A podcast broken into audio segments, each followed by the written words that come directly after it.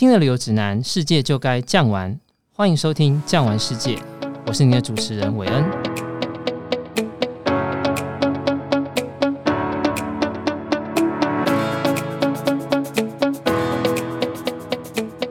乌台豚骨拉面、长崎蜂蜜蛋糕、鹿儿岛黑猪肉，这些都是台湾人耳熟能详的日本美食。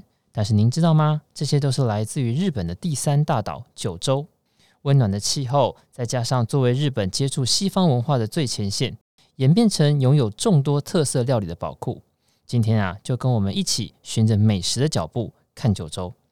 说到九州呢，我就要来介绍我们今天的来宾，燕子你好，韦恩你好，燕子啊，我听说你曾经在福冈住过一段时间，大概住多久啊？对，我在福冈的也算是博多市住了三年半的时间。哎，我听说住在那边的人大概都会有个日文名字，你的名字是什么？我的日文名字哦，因为我姓罗嘛，嗯哼，所以日译过来的话是是念辣，所以大家都会叫我辣桑。你说大家都叫你辣桑？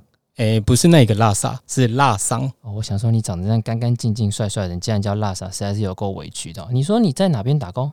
我在福冈的博多。博多的什么店啊？是拉面店。拉面店，哎，那我们第一个就来讲讲拉面好了。你知道说到拉面呢，在台湾应该没有人没吃过吧？甚至台湾有很多很多号称来自于日本原汁原味的拉面，不论是台式的还是日式的，在台湾最大宗的好像就是豚骨口味的拉面。我听说它是来自于九州，方便跟我们聊一下吗？好的，其实豚骨拉面呢、它的起源地并不是大家耳熟能详的福冈博多这个地方，而是福冈市下面有一个地方叫九流米。那以前的豚骨汤头也不是白白浊浊的。它是以小火去熬煮，然后是透明色的。但是在昭和时期啊，其实有一位厨师，有一天要出门买东西的时候，然后就请他的母亲帮他顾这一锅汤。只是没有想到他回来的时候一看，发现整锅汤却是因为用大火去熬煮，结果变成一整锅白白浊浊的一片。这一位厨师原本想说，诶，怎么变成这样，变得有点糟糕，就想说要把它倒掉。但是后来一尝之下，发现它的味道其实更有层次，汤头也是更香醇浓郁的。之后这一个味道，它就传遍了九州的各地。你的意思是说，今天我们所喝到的这样的一个白白灼灼、又香又浓的豚骨汤头，其实是一个阿嬷忘记关火所造成的吗？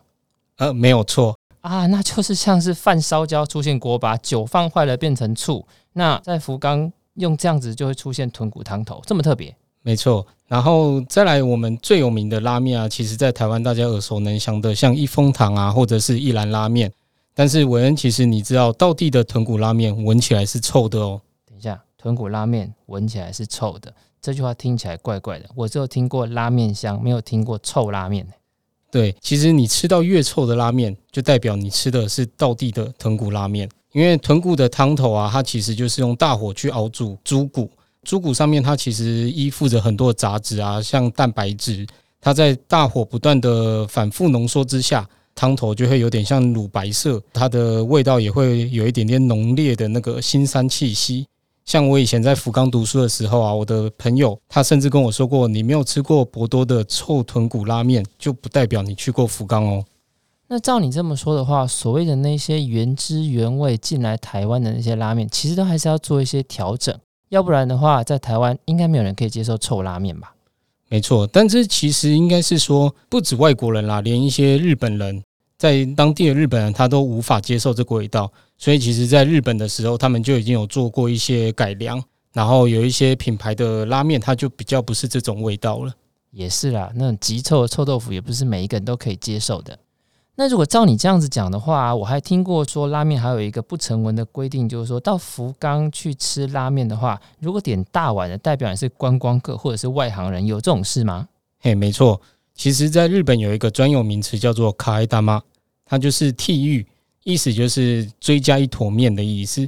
因为其实一开始啊，豚骨拉面的面条它的粗度跟我们一般吃的阳春面的粗度差不多，只是在于。以前一九五二年的时候啊，热闹繁忙的博多渔港附近，它有一个地方叫做长滨。那时候为了要让赶时间的渔民们缩短的那个烹饪时间，所以我就发明了一种极细拉面。为了怕面泡在汤里面它会烂掉，所以面量一开始都会给的特别少。觉得不够的话，你就直接跟厨师说一声“开大妈”，厨师就会再给你一坨面了。哦，那日本人真的对于拉面的品质非常的坚持，不但从碗啊、环境啊、熬汤的时间，甚至连食客在吃的时候，这个面量的大小，只要会影响口感，都会变成他们的另外一种坚持。而且啊，你知道我上次去福冈旅游的时候，我发现福冈有路边摊呢，不单单是有拉面、有串烧，还有藕莲这种东西，好像在东京啊，还是在北海道，好像比较少看到，是不是福冈独有的东西呢？其实不能算是福冈独有。屋台的文化，它在日本的各地都有，只是昭和时代开始的时候，他们对于食品卫生啊，还有道路上使用的一些要求，屋台它就变成是一种违法的存在。除了像特别的马兹利祭典那一些啊，现在其实很难看到屋台。福冈的屋台文化呢，则是在工会活动的强烈争取之下才保留下来的。像现在福冈啊，它还有一百多间的屋台，只是说法规的严格限制啊，入行门槛高。随着经营者的老化，像这些屋台啊，它的文化也面临着保存的挑战。之后到福冈一定要把握机会看一下。哦，对啊，如果再不去的话，搞不好过几年呢，这屋台就会变成世界文化遗产。可是日本的屋台有没有什么你去吃，然后呢，有点像是潜规则，或者是它特别的规矩，你可以跟我们讲一下呢？这种潜规则啊，其实就有点像是我们进了居酒屋，有一种仪式，我们就要念“とりあえず生ビール”。 它的意思呢，其实就是先来一杯啤酒的意思。那来到了屋台，其实我们也是一样，我们就是先点一杯饮料，其实不一定要有酒精饮料。然后另外啊，我们也是要再点一道菜。其实简单来说，这就是一种低消，不要让厨师他们会觉得说我们两个啦或三个人共食食物这样子。另外一点呢，就是我们点餐前啊，尽量都是先确认好价钱。如果你不会讲日文的情况下怎么办呢？其实这时候。肢体语言当然就是你最好的旅伴了。最后还有一点的话呢，就是其实我们在屋台的座位啊，它都会比较少，所以这时候我们帮店家想一下它的翻桌率。其实我们就是使用完呢就尽早离开，不要久坐。另外有一个很特别的点，我也想要提一下，就是有时候其实连隔壁店的客人啊，或是老板都会过来搭话。我觉得这是屋台文化里面最有趣的部分。确定老板不是过来跟你说你可以离开的吗？不要占我这么久的位置吗？其实也有可能是我们都误会他了。对，他笑笑讲，但其实他是叫你离开的意思，对不对？嗯，对，没有错。哎、欸，那我还有一个疑问，就是你刚刚有提到，就是什么福冈啊、博多啊、九流米啊，我发现呢、啊，在日本呢，大部分的地方，譬如像东京的车站叫东京站，东京的地铁叫东京地铁，可是呢，这个台湾你看，你可以随处可见的那个豚骨拉面都叫做博多拉面，可是明明博多、福冈到底？哪一个才是正式地区的名字？博多到底又是怎么来的呢？呃，其实这个原因呢，要拉回到一千六百零一年的时候，那时候福冈城建成的时候啊，掌管福冈地区的一个藩主，他就将这个城名命名为带来福气的山丘，叫做福冈。而另一方面呢，有一个福冈城的东边，也有着贸易频繁的商业街道，叫做博多。两个地区都是有着繁荣的商业，还有大量的居民。只是呢，进了明治维新的时候，那福冈市这个地方到底我们要叫做福冈市呢，还是博多市？这时候就引起了一番争论。当时的议会表决呢，它也是戏剧性的同样票数，最后呢是由福冈地区出身的议长去裁决说定为福冈市。但是让出宝座的博多呢，当时其实在日本国内是比福冈还知名的一个地名，所以在建构位于博多地区的福冈市 JR 车站时候呢。就是以博多命名，以至于后来福冈出名的一些美食啊，或者是景点，都是称作于博多。哦，这样我了解了。所以其实博多就是福冈，福冈就是博多，指的是同一个地区，只是当时时代背景下的不同而已。诶，那我还想要问一下，就是你看，像是我们刚刚说豚骨拉面来自于九州博多福冈这个地方，像九州很有名的，像是长崎蜂蜜蛋糕，一样是来自于九州。它是九州的哪里？它有什么样的故事呢？腊肠可以帮我们讲一下。哦，没问题。呃，长崎蛋糕呢，其实它顾名思义就是来自九州的长崎。只是说这边要先跟大家证明一下，长崎蛋糕呢其实不是蜂蜜蛋糕，它是源自于葡萄牙文的 castella，它是一种伊比利半岛的传统糕点，在十六世纪的时候呢传入了日本，在长崎这个地方发扬光大。之后呢，就是日本各地啊也有演变出不同风貌的 castella。那虽然很多人都会说长崎蜂蜜蛋糕。但是其实传统的卡斯特拉它是没有任何加一滴的蜂蜜，只是呢后来传到了台湾之后，有些店家会为了增添一些香气啊，或者是甜度，在制作的时候加入蜂蜜提味。那照你这么说的话，真正的长崎蛋糕其实是没有加蜂蜜的。可是我记得我去长崎吃的时候，它下面有一层吃起来很甜，那不是蜂蜜吗？对，韦恩其实可以仔细回想一下，它底层吃起来是不是有点粒粒分明的？其实那个是砂糖啊，我还以为是蜂蜜结块了，原来是砂糖。所以后来呢，是我们台湾为了要让这个东西看起来更好吃，或者是吃起来更甜，自己加入蜂蜜的，是这个意思吗？没错。哦，所以各位听众朋友知道了吗？真正的长崎蛋糕其实是没有加蜂蜜的哦。如果你要加蜂蜜的话，其实它可能就不是最古老的长崎蛋糕了。那你真的不讲不知道，一讲吓一跳。你刚刚说是从十六世纪传入日本，那是谁传进来？而且你看葡萄牙离日本这么远，他是怎么样把这个甜点传进来的呢？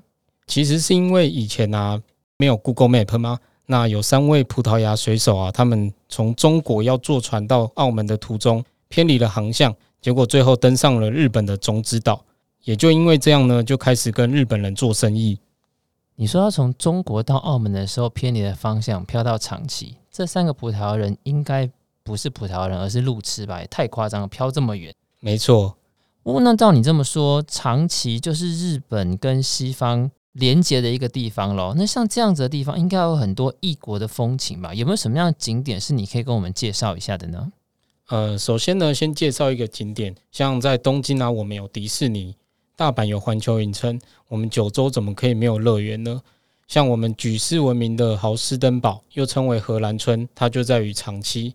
那它就是再现了荷兰街道的一个主题公园，也是日本第一大的主题乐园。除了在园内可以观赏到一些四季不同的花朵啊，还有一些游乐设施等等。豪斯登堡应该。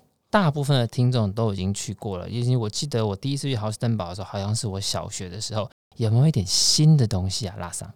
没问题，那我就再介绍你一个坐落在长崎市南部丘陵上的一个世界遗产——哥拉巴园。那园内的旧格拉巴住宅呢，它是在十九世纪的时候由苏格兰商人建造的住宅。园内啊，它同时也有六座曾经在长崎居住的外国商人的住宅。另外，这边也可以眺望长崎街道，还有长崎港哦。哦，那这样子不是很像我们天母这样的一个地方吗？是可以喝咖啡，或者很多异国情调的小店，对不对？对，它其实就很像异国风情的一个地方。另外，再私心推荐你一个景点，它叫做出岛码头。这边呢，它其实是蛮多的餐厅，还有咖啡厅，你可以在这边悠哉的啊喝啤酒或者喝咖啡，然后放松的看海。也可以看夕阳。正因为是码头啊，所以这边的海鲜也非常的好吃。哎，辣嫂，那我想问一下，你刚刚跟我们介绍了，就是日本啊跟西方从美食之间的关联，从景点上面啊跟西方的关联。那还有什么食物是跟欧洲很有关系的吗？在九州这个地方，感觉我也有去过九州，但是你知不知道呢？其实，在九州宫崎这边有一个东西叫做南蛮炸鸡。南蛮炸鸡我知道，我吃过，所有台湾、日本料理的定时店都有，就是炸完的鸡上面加上白白的酱。对，没有错。刚刚有提到啊，不是有三位迷路的葡萄牙人吗？他们碰巧到了日本，当时呢，因为他们来历不明，然后又长相奇特，所以当时被日本人称作为南方野蛮人。葡萄牙人呢，其实他是爱吃鸡肉一个民族，当时也一并传入了日本，配上日本人发明的塔塔酱之后，就成了宫崎当地的名菜。然后称作南蛮炸鸡，所以南蛮炸鸡其实是一个日西合并的一道料理，怎么会那么特别啊？那么呢，您想想看哦，如果你今天告诉我说，好，南蛮炸鸡是跟西方有连接，那整个九州其实除了跟西方的连接之外，还有没有自己好玩的景点呢？好玩的景点，宫崎呢，其实它这边啊，面向太平洋，它是拥有绝美的海景啊而闻名的，除了有被称为鬼之洗衣版的奇岩海岸。还有广受欢迎的醍醐神宫等等，以及复活岛官方授权的摩艾像，就在宫崎的日南海岸公园哦。摩艾像是那个当当吗？没错，就是吃了口香糖的当当啊！哈哈，原来是那个。你到了日南海岸公园，还可以看到当当嘛？这么特别？那照你这么说，九州不但是美食的发源地，而且还是日本人的发源地。你刚刚提到第一代的天皇神武天皇，拉萨。说到天皇啊。我记得九州好像也是日本从弱到强一个很大很大的推手，这一段可以帮我们讲一下？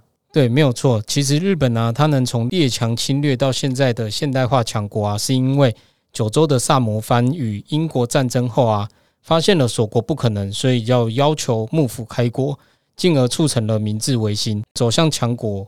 韦恩，如果你看过《神剑闯江湖》这部漫画，其实它里面的主人翁的原型就是来自于九州的熊本哦。《神剑闯江湖》，你说的是绯村剑心、天翔龙闪跟九头龙闪的那个吗？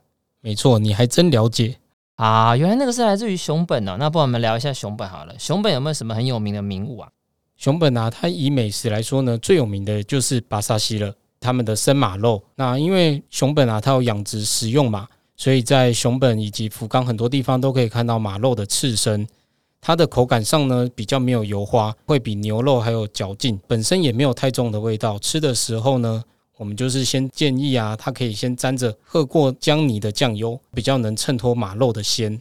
全日本应该只有熊本这个地方可以吃到生马肉料理，是这样吗？可以这么说。哦，那还有什么其他有名的东西吗？其他呢，像是熊本的吉祥物熊本熊，或者是最近还有喷发的日本火山。阿苏火山，以及二零二一年修复完毕，然后它是日本三大名城的熊本城。另外啊，还有很少人有听过的鱼土半岛北岸的海岸，它有被评选为日本之州白选以及日本夕阳白选。这些啊，其实都是熊本不可以错过的名物哦。你刚刚提到一个日本知州白选的，我发现日本很容易就随便把人家排入白选。那白选白选相对来讲就是有一百样东西，那九州还有什么东西是可以列入白选的？当然有啊，像我们别府的八个地狱温泉，它就被荣获二零二一年白选温泉的第二名哦。地狱温泉，既然叫地狱温泉，是有阎罗王的那一种吗？没错，如果你泡下去，你就真的会看到阎罗王了。其实啊，它是因为别府这边它总共有八个温泉，那每个温泉的温度它都高达一百度左右。高温的关系呢，它喷出雾气的现象呢，就有点像火山爆发。像别府的居民啊，他就将它命名为地狱，然后也成了别府泡温泉之外相当特殊的景观特色。啊，九州这个地方真的很特别。我如果去泡温泉要去见阎罗王，那我到底要怎么样可以让我的身体可以舒服一下呢？我记得我在看网络上面的时候，它有一个东西叫沙风吕，好像是九州的特色。辣嫂，你可以帮我们介绍一下吗？好，没有问题。沙风吕呢，它其实又可以念作沙浴，是位在鹿儿岛的指数，它有着跟别人不一样的泡汤方式哦。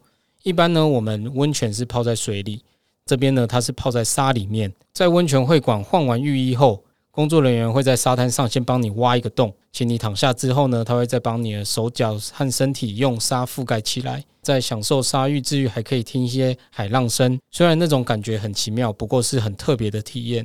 而且沙浴的排毒效果啊，它其实是一般温泉的三到四倍哦。不仅可以净化血液，也可以让全身清新舒爽哦。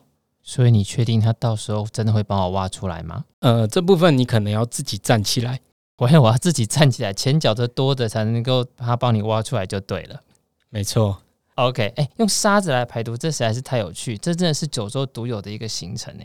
没错，沙浴呢，它其实只有在九州的鹿儿岛指数市才能享受到哦。而且排毒完啊，我们可以再吃一顿鹿儿岛独有的黑猪肉火锅，绝对是一个完美的句点。哇，那听完你的介绍来说的话，九州好玩好吃的东西实在是数不胜数。听众朋友，如果你走腻了大城市，记得要来九州这个美食鲨鱼的圣地来朝圣哦。今天也谢谢辣嗓帮我们做的介绍，我们下期见，拜拜，拜拜。听完今天的节目，你是不是开始对去日本朝圣蠢蠢欲动了呢？无论你是美食朝圣之路，或者温泉朝圣之旅，亦或是私房景点朝圣之路，都欢迎您到 Apple Podcast 底下留言，我们会不定期的在 Instagram 限时动态回复哦。如果您喜欢这集节目，请记得订阅，并且给我们五星好评。感谢您今天的收听，我们下期见，拜拜。本节目由巨匠旅游制作播出。